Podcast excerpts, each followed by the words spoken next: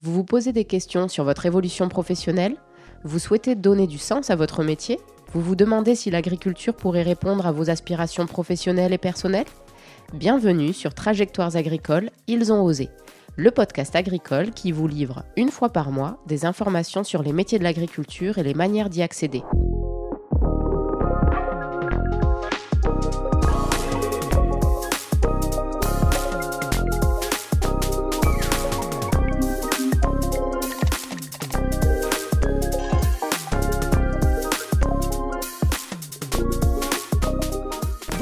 Bienvenue sur cet épisode de podcast dédié à la médiation de l'apprentissage. L'objectif de cet épisode est que vous puissiez mieux comprendre ce qu'est la médiation de l'apprentissage, dans quel cas vous pouvez y avoir recours et vers qui vous tournez si vous êtes concerné. Cet enregistrement est fait à deux voix, moi-même, donc je m'appelle Yasmina Azmi et je suis référente apprentissage à la Chambre régionale d'agriculture d'Occitanie, et Benoît Maltais, que je laisse euh, se présenter aux auditeurs. Merci Yasmina et bonjour à tous. Donc je suis Benoît Maltais, je suis responsable régional emploi et orientation à la Chambre régionale donc, de commerce et d'industrie Occitanie et également bien sûr médiateur de l'apprentissage. Merci Benoît. Donc pour démarrer, je vais te poser une première question. Est-ce que tu peux nous donner une définition de la médiation? Alors, on va essayer de donner une définition qui soit euh, le plus exhaustive possible. Euh, déjà, dire que la médiation, c'est un processus, c'est structuré, c'est un processus qui est structuré, qui est à l'initiative euh, des parties prenantes. Hein, donc, là, en l'occurrence, sur l'apprentissage, on va en reparler après, mais l'employeur et son apprenti, qui acceptent de venir en médiation. Et l'objectif de la médiation, c'est d'essayer de résoudre à l'amiable un différend qui est né entre les parties. Et pour ça, on fait appel à un médiateur qui est une personne qui est formée à, la médiation, qui est pendant tout le processus neutre et impartial, totalement indépendant euh, des parties euh, et, euh, de toute structure annexe comme un CFA par exemple, et qui va accompagner les parties à la recherche d'une solution.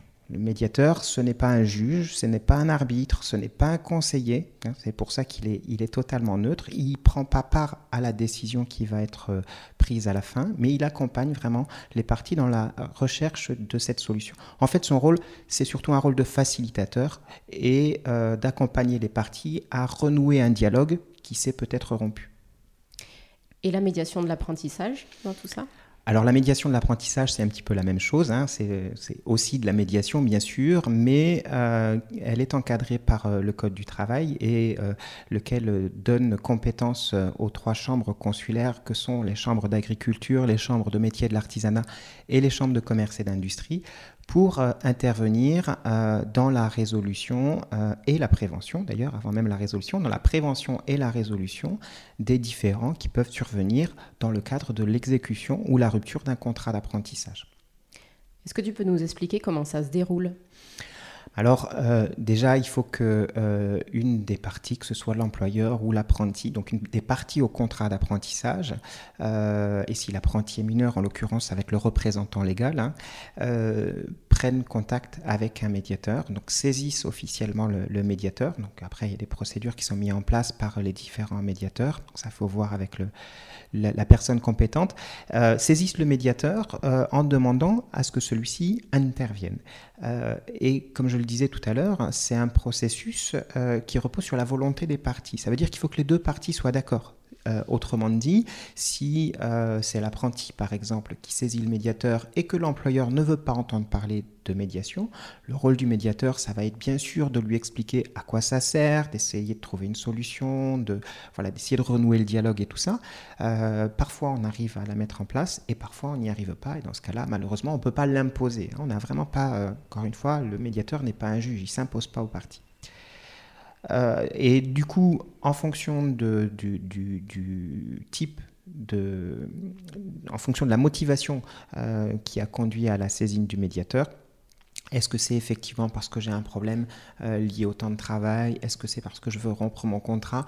Ben, On va avoir un process qui va être plus ou moins différent. Mais après, si on organise un rendez-vous de médiation, le médiateur qui va conduire l'entretien va laisser les parties s'exprimer sur le pourquoi, c'est-à-dire qu'est-ce qui les a conduits euh, en médiation, hein, donc décrire un petit peu les faits, il va les amener à les faire parler pour essayer de savoir ce qu'il y a derrière, hein.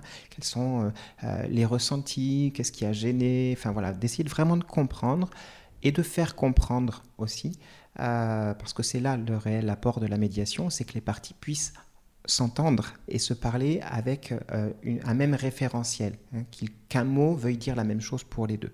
Donc il y aura tout un travail comme ça euh, d'écoute, de, dialogue, de reformulation pour être sûr que tout le monde entende et comprenne la même chose.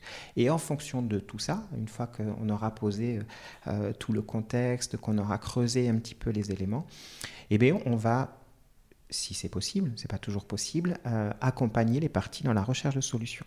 Et encore une fois, ce sont les parties qui vont construire leurs solutions. Ce n'est pas le médiateur qui les propose. Lui, il accompagne. Ok, très bien. Et si, admettons, demain, je suis apprenti, je souhaite rompre mon contrat, quelles sont les possibilités qui s'offrent à moi? Alors, euh, pour la rupture de contrat, euh, il y a plusieurs cas possibles. Tout dépend à quel moment du contrat je le romps et, comment ça se passe aussi avec mon employeur. Euh, le premier cas, euh, c'est lors de la, ce qu'on appelle la période probatoire, c'est-à-dire pendant les 45 premiers jours de présence effective en entreprise, où là, que ce soit l'employeur ou l'apprenti, chacun peut rompre le contrat à son initiative et sans aucune motivation, et ça se fait assez facilement.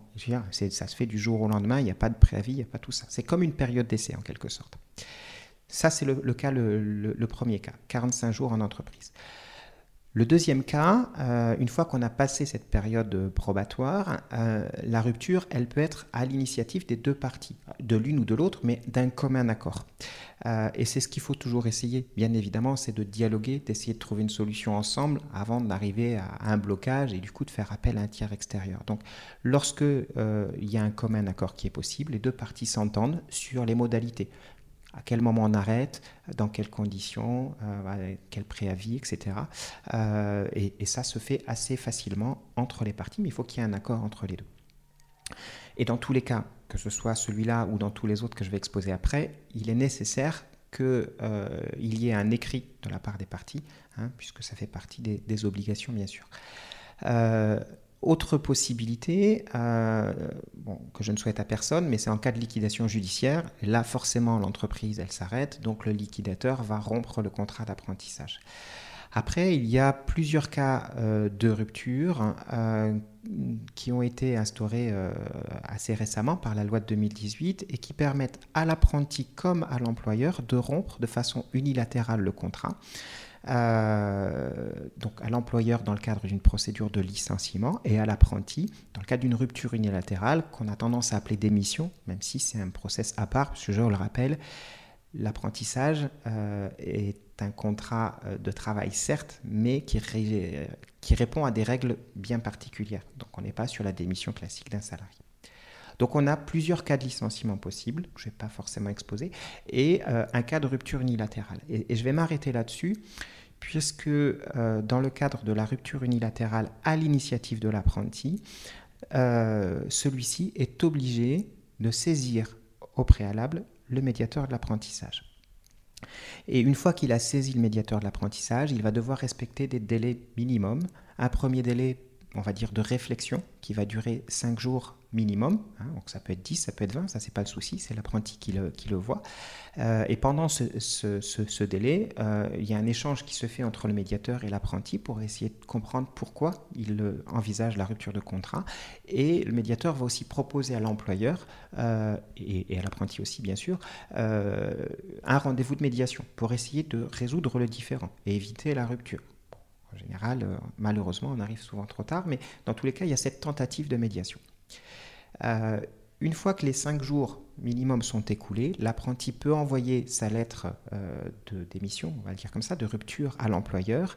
Euh, et lorsque l'employeur aura reçu cette notification, l'apprenti devra respecter un préavis et ce préavis doit être au minimum de 7 jours calendaires. Hein. Là aussi, c'est un minimum, ça peut être plus, ça peut, ça peut pas être moins. et c'est souvent négocié dans le cadre de la médiation.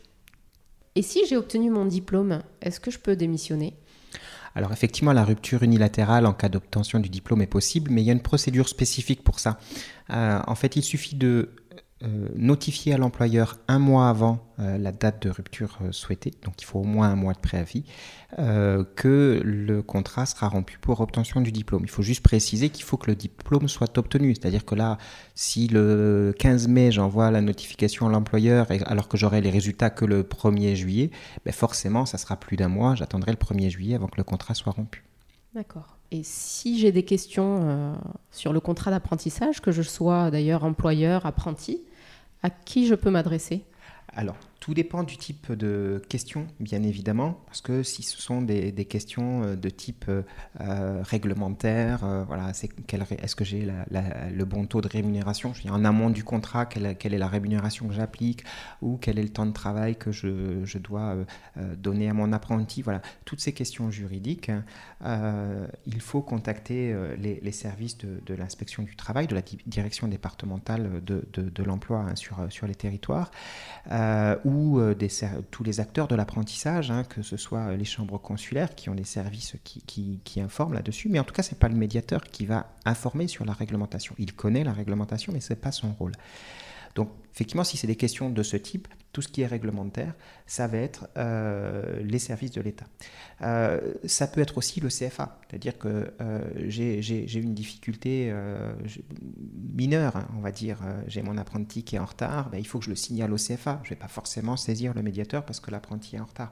Donc il y, a tous ces éléments-là. si je suis apprenti, que j'ai des difficultés pour me loger ou pour, me déplacer, il y a un certain nombre d'aides qui existent là c'est le CFA qui va être compétent. Donc en fonction du type de difficulté, on va se retourner plutôt vers euh, l'un ou l'autre. Et puis après, il y a effectivement le médiateur qui intervient pour tous les litiges liés, comme je disais tout à l'heure, à l'exécution ou à la rupture de contrat. Et là, c'est à partir du moment où on n'est pas d'accord quelque part entre l'employeur et l'apprenti sur la question du temps de travail, sur la question de la rémunération qui a été appliquée, sur les, problèmes de, sécurité, sur un problème relationnel aussi, hein, tout simplement, ce qui est quand même le plus fréquent. Mais on peut faire appel au médiateur de l'apprentissage. Attention toutefois, tout ce qui est d'ordre pédagogique ne relève pas de la médiation de l'apprentissage, mais relève euh, ben, des relations avec le centre de formation de l'apprentissage. Hein, euh, c'est déjà le, premier interlocuteur. Et il existe aussi une mission de contrôle pédagogique qui peut euh, intervenir. Et puis il y a bien évidemment autour de ça les opérateurs de compétences, les missions locales, tous les acteurs hein, qui gravitent autour de l'apprentissage et qui peuvent être aussi des relais intéressants en fonction du type de questions qu'on peut se poser. Et puis s'il y a vraiment un litige et qu'on n'arrive pas à le traiter à l'amiable dans le cadre d'une euh, médiation, ben, le dernier recours reste le tribunal des prud'hommes qui reste tout à fait compétent euh, en cas d'échec de la médiation. Très bien. Et donc du coup, si je dois saisir un médiateur, à, qui je peux m'adresser ah Là, il faut se retourner vers euh, l'un des, trois réseaux euh, consulaires, hein, l'une des trois chambres, chambre d'agriculture, chambre de métier de l'artisanat ou, chambre de commerce et d'industrie, en fonction du secteur d'activité de, mon employeur euh, ou de l'entreprise si je suis moi-même employeur, et qui, orientera vers le médiateur qui aura été désigné par la chambre. Et ma dernière question, est-ce que l'intervention du médiateur est payante? Non, elle est gratuite. C'est une mission de service public qui est confiée par, euh, par le législateur aux chambres consulaires.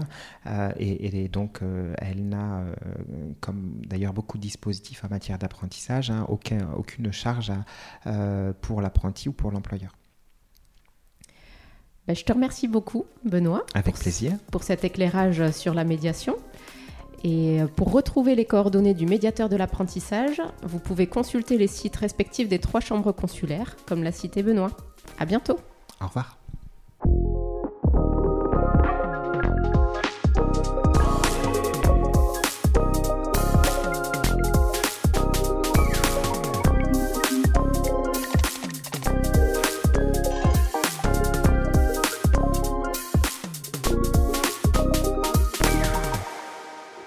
Si vous écoutez Trajectoires agricoles, c'est que vous vous intéressez au monde agricole et que vous souhaitez en savoir plus sur ses métiers, ses formations et les opportunités professionnelles qu'il recèle. Vous pouvez vous abonner au podcast sur la plateforme de votre choix, vous recevrez ainsi directement les nouveaux épisodes chaque mois. Si vous avez aimé ce podcast, le meilleur moyen de le soutenir est de le partager et de laisser un avis sur la plateforme que vous utilisez. Je vous donne rendez-vous dès aujourd'hui sur la page internet du site Oser l'agriculture en Occitanie, dont vous trouverez le lien dans le descriptif de cet épisode, et où vous retrouverez les replays du podcast, mais aussi des références pour aller plus loin dans votre projet. À très bientôt!